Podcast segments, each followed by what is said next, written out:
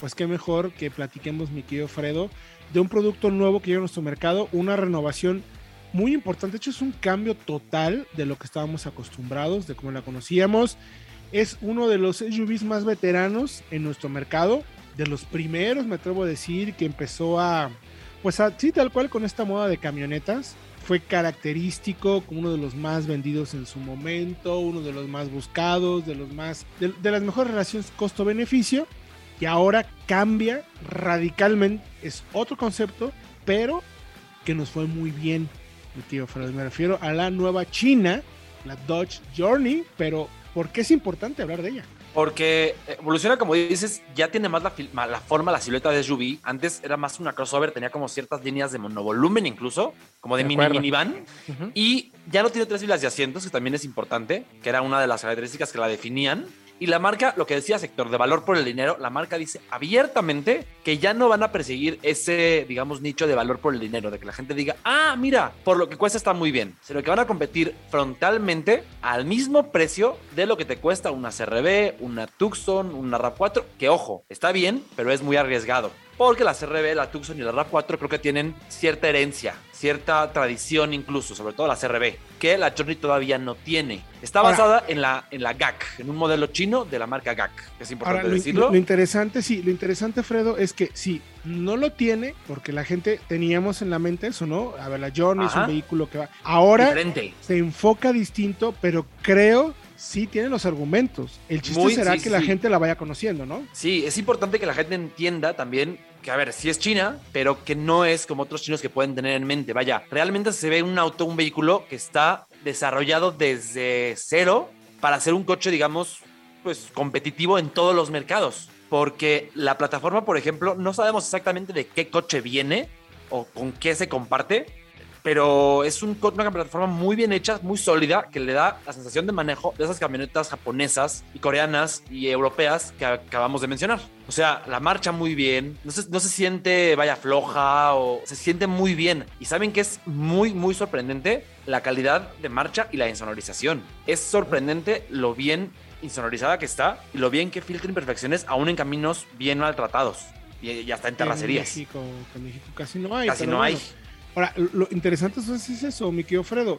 Eh, ¿por, qué, ¿por, qué, insistimos mucho con el tema de, de, de, lo que nos sorprende como producto? Que eso es buenísimo, pero nos sorprende todavía más con un producto de China. Y no porque quiere decir que los chinos son malos. Para nada. Pero el histórico de los autos que tenemos en nuestro país no había sido uno de sus enfoques principales, eh, digamos, como característica eh, enfocarse tanto en una muy buena plataforma con un muy buen manejo de insonorización. El enfoque regularmente era un tema de costo-beneficio, muy buen nivel de equipamiento, Ajá. aunque quizás el enfoque desde nuestro punto de vista y para nuestro gusto de conducción no eran los autos que, no quiero decir que mejor se condujeran, porque sí se manejan bien, pero que no se sentían tan sólidos como eh, el histórico de los alemanes o los japoneses a los que haces mención. Fernando. Exactamente. Incluso por el tren motor, porque tiene un motor 1.5 turbo, que es un formato, por un tema de impuestos, muy tradicional, muy característico de China. Pero es un motor que otros, otros bloques similares de, de, de este, de esta origen, como que te desinflaban un poquito. Y aquí no, el motor empuja muy bien, creo que puede ser de las más rápidas del segmento. Son 169 caballos de fuerza. Tiene una caja, ojo, automática convencional de 6. También la, el tema Dios. de las CVTs es muy tradicional. Y aunque sabemos que han mejorado mucho, quizá a veces se desinflaban un poco, una caja de 6 responsiva, refinada y muy bien puesta a punto, que además viene de Aisin, que es una, un proveedor japonés, que es parte de Toyota y que le provee a Volkswagen, a Toyota, a un sinfín de marcas.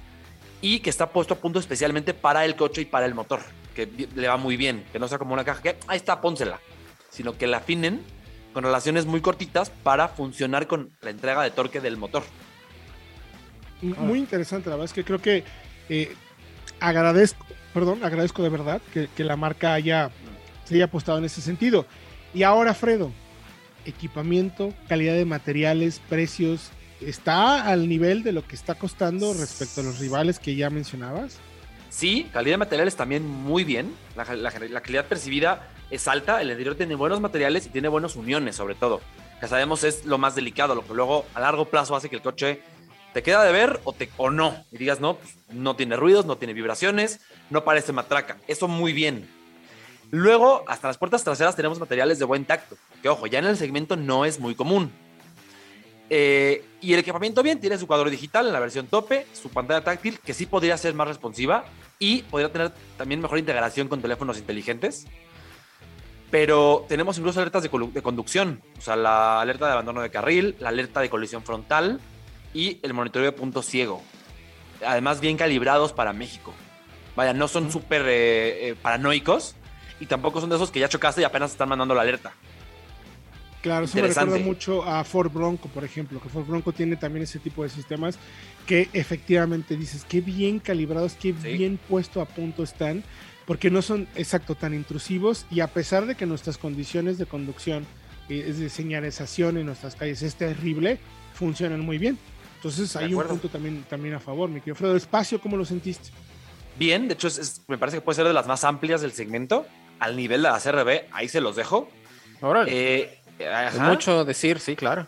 Mejorable, mejorable, también hay que decirlo. El infotenimiento no tiene Android Auto y en su lugar tiene una función de mirroring que la verdad es prácticamente una para pasar la imagen del celular a la pantalla.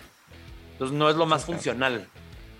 Sí tiene CarPlay, pero con Android no. La nitidez no es la mejor. Y ojo, eh, detalle importante, la versión SXT, que como decimos, ya no es barata, y eso es lo que me refería cuando decía que no sé si tenga para competir también con las, con las Honda y las Toyota que tienen cierto, cierta herencia. Tiene solamente cuatro bolsas, por ejemplo. Que ya el estándar del segmento en este nivel de precios ya es de seis, pero desde hace mucho tiempo, ¿eh? Sí, tiene cuatro la versión XT, ya la Sport y la GT, que superan, ojo, los 600 mil pesos, ya tienen seis, pero creo que ya debió tenerlo desde la versión de entrada. Sí, ahí sí, es un punto completamente mejorable. El infotenimiento, bueno, puede, sí, luego eso es algo que se puede mejorar con algún ajuste en agencia, eh, cambia el sistema operativo y lo va mejorando. Eso, digamos que eso tiene una solución pronta que seguramente la marca lo tendrá. Entonces, rango de precios, mi querido Fredo. Está 555 mil la versión SXT, que esa la van, no la recomendamos. 615 mil la Sport, que me parece puede ser la más balanceada. También la manejé, manejé las dos tope. No tiene cuadro digital, pero tiene bolsas de aire, SP y asistencias, 615. Y la SXT, con techo, con la, perdón, la GT, la, tope de gama, 645, techo panorámico, asientos de piel. Eh, eh, creo que las dos topes son las más completas, pero también tienen ahí ya por el precio rivales de mucho cuidado. Será bueno compararlas frente a frente para ver objetivamente y una a una cuál es la mejor compra. Sí, porque por precio costosas eh, está arribita de una. No estás cerca de Tiguan, ¿no? Tal cual. Estás cerca de una Tiguan, por ejemplo, Comfort Line. Correcto. Ya no, le llega a la R-Line, pero lo que me parece valioso es que está muy cerca de dos que me parecen así como también muy buenas. La RAV4 híbrida, ya casi da, por el precio de la GT, da para una híbrida. Y también da para una CX5 Turbo, con el 2.5. Creo que por ahí puede ser eh, una competencia muy dura pero los atributos de la Journey se mantienen de pie. Vaya, espacio, buena calidad de materiales, buena calidad de marcha y el tema de lo que dice la marca. Ya no queremos que compita solamente por precio, que sea como la opción que buscas porque te da más por tu dinero, sino la que buscas porque es la mejor. Y en eso tiene con qué. Muy bien, mi querido Fredo. Pues eh, otro paseo de Fred por, la, por las zonas más eh, emblemáticas y cariñosas de nuestro país.